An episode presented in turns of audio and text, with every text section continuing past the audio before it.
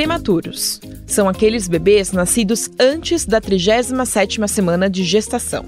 De acordo com a Organização Mundial da Saúde, cerca de 15 milhões de bebês nascem com esse perfil por ano.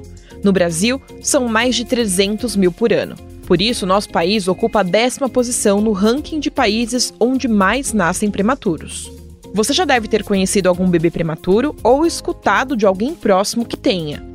Mas você sabe quais são os cuidados especiais que eles precisam? Os prematuros nascem com um sistema imunológico, como diz o próprio nome, ainda imaturo, o que faz com que eles sejam mais vulneráveis a infecções. Por isso, a atenção especial. Mas e com essa onda de coronavírus? O que muda? As restrições aumentam? Quem explica é a pediatra infectologista e coordenadora do Centro de Referência para Imunobiológicos Especiais de Vitória, doutora Ana Paula Burian um bebê prematuro ele já exigia antes um cuidado muito especial.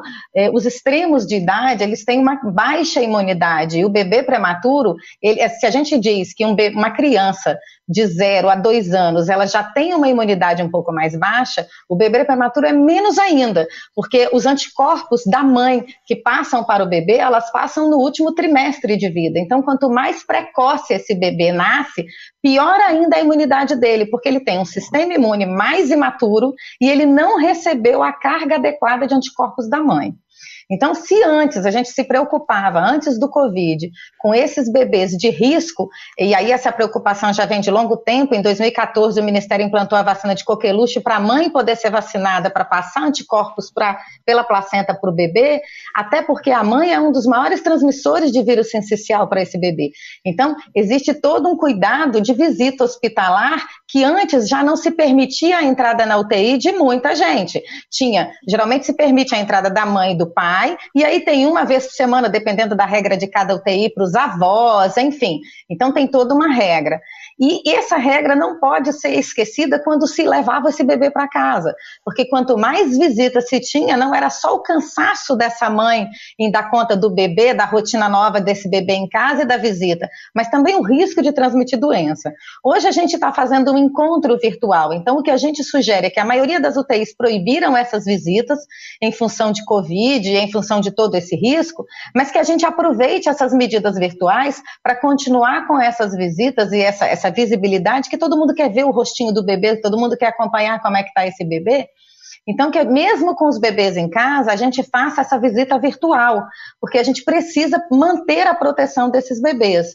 Não preciso dizer que mesmo quem está próximo, lavagem de mãos, uso de máscara, isso ainda é muito importante. Doutor, além do bebê, a mãe do prematuro também precisa de um cuidado e uma dedicação mais ativos, principalmente no período em que o bebê fica na UTI. O que fazer para ajudar essa mãe? Que a gente estimule a visita que não é lembrada, que é uma visita funcional. É chegar para essa mãe e dizer: me dá sua roupa para eu levar para casa para lavar. É levar para essa mãe uma comida pronta para ela não se preocupar, porque as pessoas se querem muito o pegar o bebê, o tocar o bebê e esquecem desse suporte que hoje não existe mais para essa mulher, mas que ela continua precisando. Então a gente tem que lembrar da lavagem de mãos, de tudo isso, mas ofertar essa visita funcional. Enquanto você está na UTI, eu posso ir na sua casa dar uma geral e dar uma limpada na sua casa. Isso provavelmente vai levar muito mais alegria para essa mãe do que forçar a barra para entrar dentro de uma UTI e visitar um bebê dentro de uma incubadora. É muito normal que haja dúvidas e angústias dos pais dos prematuros principalmente quando eles ainda estão internados. A diretora executiva da ONG Prematuridade, Denise Sugitani, também é nutricionista e trabalha em UTI neonatal. Ela conta sobre essas angústias e destaca a importância de abastecer as famílias de informações para que se sintam sempre amparadas e acolhidas. A maioria das famílias cai de paraquedas em uma UTI não estão preparadas para ver um bebê que não é aquele bebê idealizado de 3,5 kg, que vai estar tá ali super bem. Então, esse primeiro choque inicial já traz essa questão: meu, meu filho vai sobreviver, né?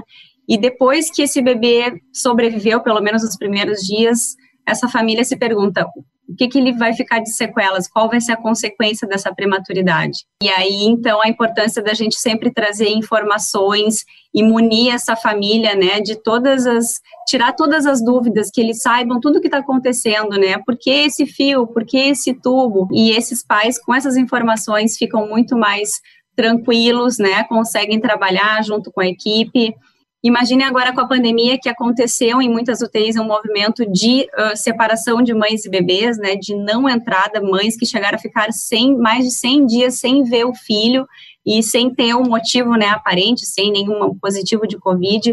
Então, realmente, esse é um desafio que a pandemia trouxe também e que tem a ver com essa grande dúvida das famílias, né, um desafio imposto pela pandemia.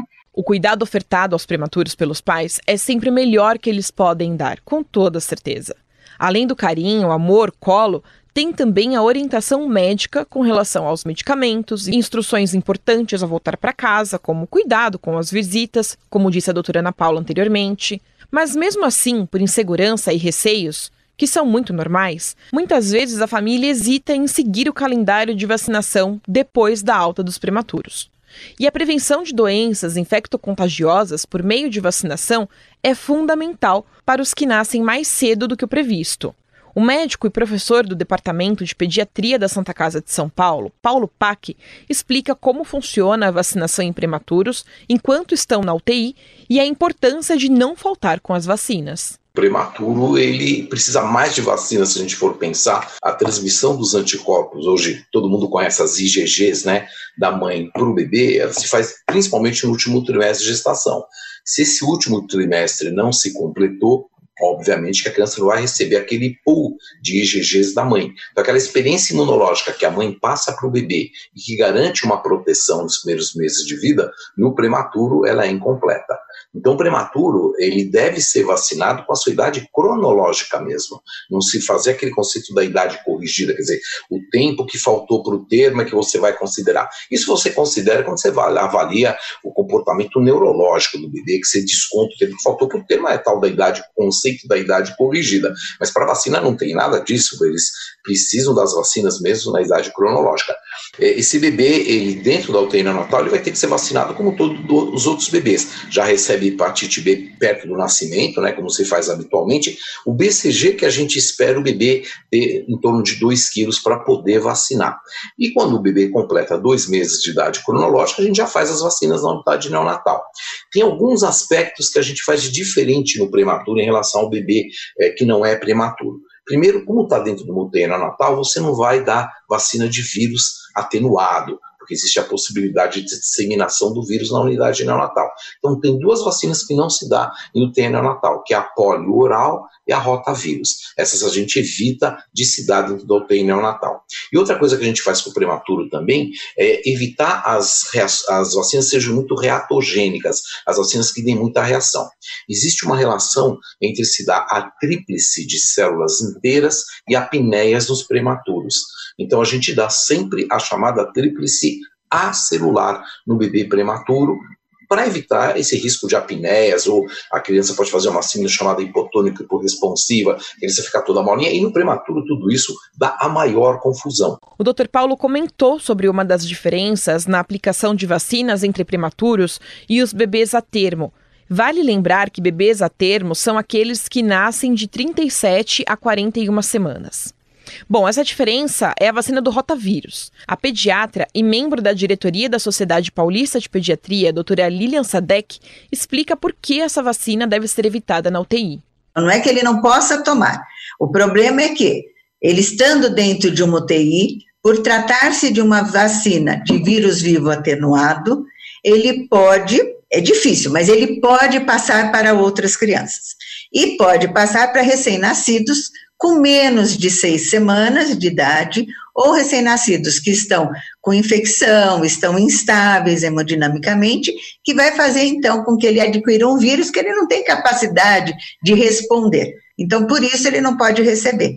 Mas ele deve receber. Se ele sair de alta da UTI neonatal até três meses e duas semanas, ele pode receber a sua primeira dose do rotavírus. Além da vacinação ser importante na fase prematura, a pediatra e professora associada e chefe do Departamento de Pediatria da Escola Paulista de Medicina da Unifesp, doutora Ana Lúcia Goulart, chama atenção para um ponto muito importante. Crianças nascidas antes de 37 semanas de gestação precisam de mais atenção com a sua condição de saúde nos primeiros cinco anos de vida. Por isso, ela destaca quão importante é preservar e manter a qualidade de vida dos prematuros ainda no período da infância. Não dá para negar que prematuro é um indivíduo de risco. A prematuridade, a principal causa de óbito no período neonatal e nos primeiros cinco anos de vida. Crianças nascidas prematuras têm maior risco de internação nos primeiros anos de vida, sobretudo no primeiro ano. E qual é a principal causa? Doença pulmonar. E aí que as vacinas têm um papel fundamental. Essas vacinas que todos nós estamos falando, é a coqueluche, é a vacina do pneumococo, é a vacina de gripe, o hemófilos, quer dizer, tem uma gama aí de vacinas de fundamental importância para melhorar a sobrevida e a qualidade de vida dessas crianças. Então, embora seja um assunto difícil de abordar com as famílias, porque elas já estão muito sofridas e você vai falar ainda, olha, seu filho tem mais risco. A gente tem que sim falar da prevenção. Dia 17 de novembro, Dia Mundial da Prematuridade. O Estadão realizou o Fórum Diálogos Estadão Think, vacinas e os cuidados especiais com prematuros. Todo esse conteúdo que você acompanhou aqui nesse podcast está disponível na íntegra no canal do Estadão no YouTube.